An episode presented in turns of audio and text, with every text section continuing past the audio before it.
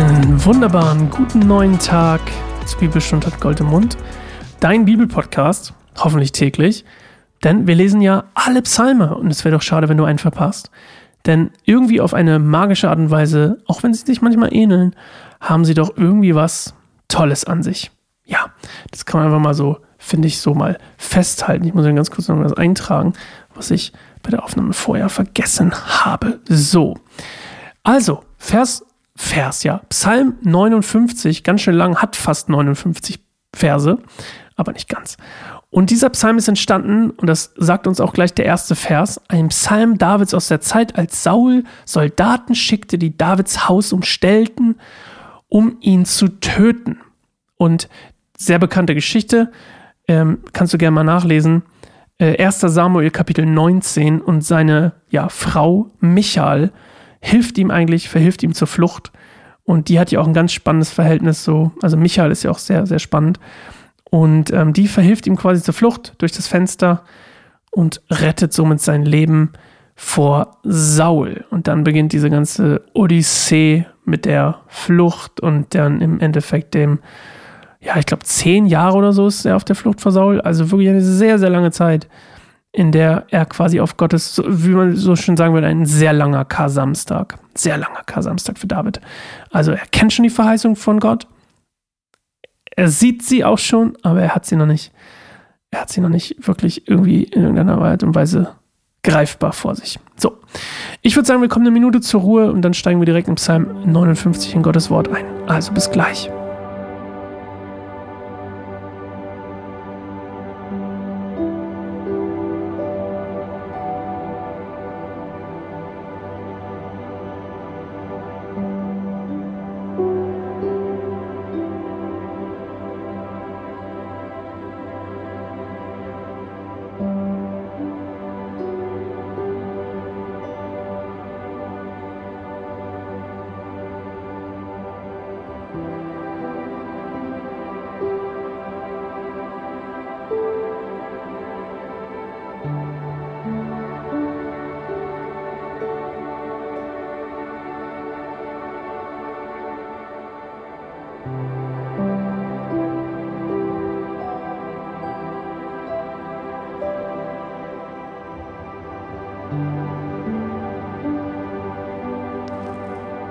Gott, rette mich vor meinen Feinden und beschütze mich vor denen, die mir nach dem Leben trachten. Befreie mich von den Verbrechern und rette mich vor den Mördern. Sie lauern auf eine Gelegenheit, um mich zu töten. Meine Feinde versammeln sich gegen mich, obwohl ich ihnen nichts getan habe, Herr. Ich bin unschuldig und doch wollen sie mich töten. Sieh meine Not. Steh auf und hilf mir. Herr Gott, allmächtiger Gott Israels, erhebe dich, um die feindlichen Völker zu bestrafen. Erweise diesen hinterhältigen Verrätern keine Gnade. Sie kamen bei Nacht und heulten wie bissige Hunde, die durch die Straßen streunen. Jedes Wort, das sie reden, ist böse, es ist scharf wie ein Schwert. Sie denken, wer kann uns schon etwas anhaben? Doch du, Herr, lachst nur über sie. Du verspottest alle feindlichen Völker. Du bist meine Stärke. Ich vertraue darauf, dass du mich rettest, denn du bist meine Zuflucht, Gott. Mein Gott wird in seiner Gnade kommen und mir beistehen. Er wird mich über meine Feinde triumphieren lassen. Töte sie nicht, denn sonst vergisst es mein Volk schnell. Zerstreue sie durch deine Macht und unterwirf sie, Herr, unser Schutz. Alles, was sie reden, ist böse und schlecht. Ihr Stolz, ihre Flüche und Lügen sollen sie zu Fall bringen. Vernichte sie in deinem Zorn, rotte sie aus, dann wird die ganze Welt wissen, dass Gott in Israel herrscht. Meine Feinde kommen bei Nacht und heulen wie bissige Hunde, die durch die Straßen streunen. Sie sind auf der Suche nach Nahrung und knurren, wenn sie nicht genug bekommen. Ich aber will von deiner Macht singen. Jeden Morgen will ich vor Freude über deine Gnade jubeln. Denn du beschützt mich wie eine Burg, eine Zuflucht, wenn ich in Not bin du meine Stärke. Dir singe ich Loblieder, denn du, Gott, bist meine Zuflucht. Herr, du zeigst mir deine Gnade. Yes. Also, eigentlich erklärt sich das alles von selbst.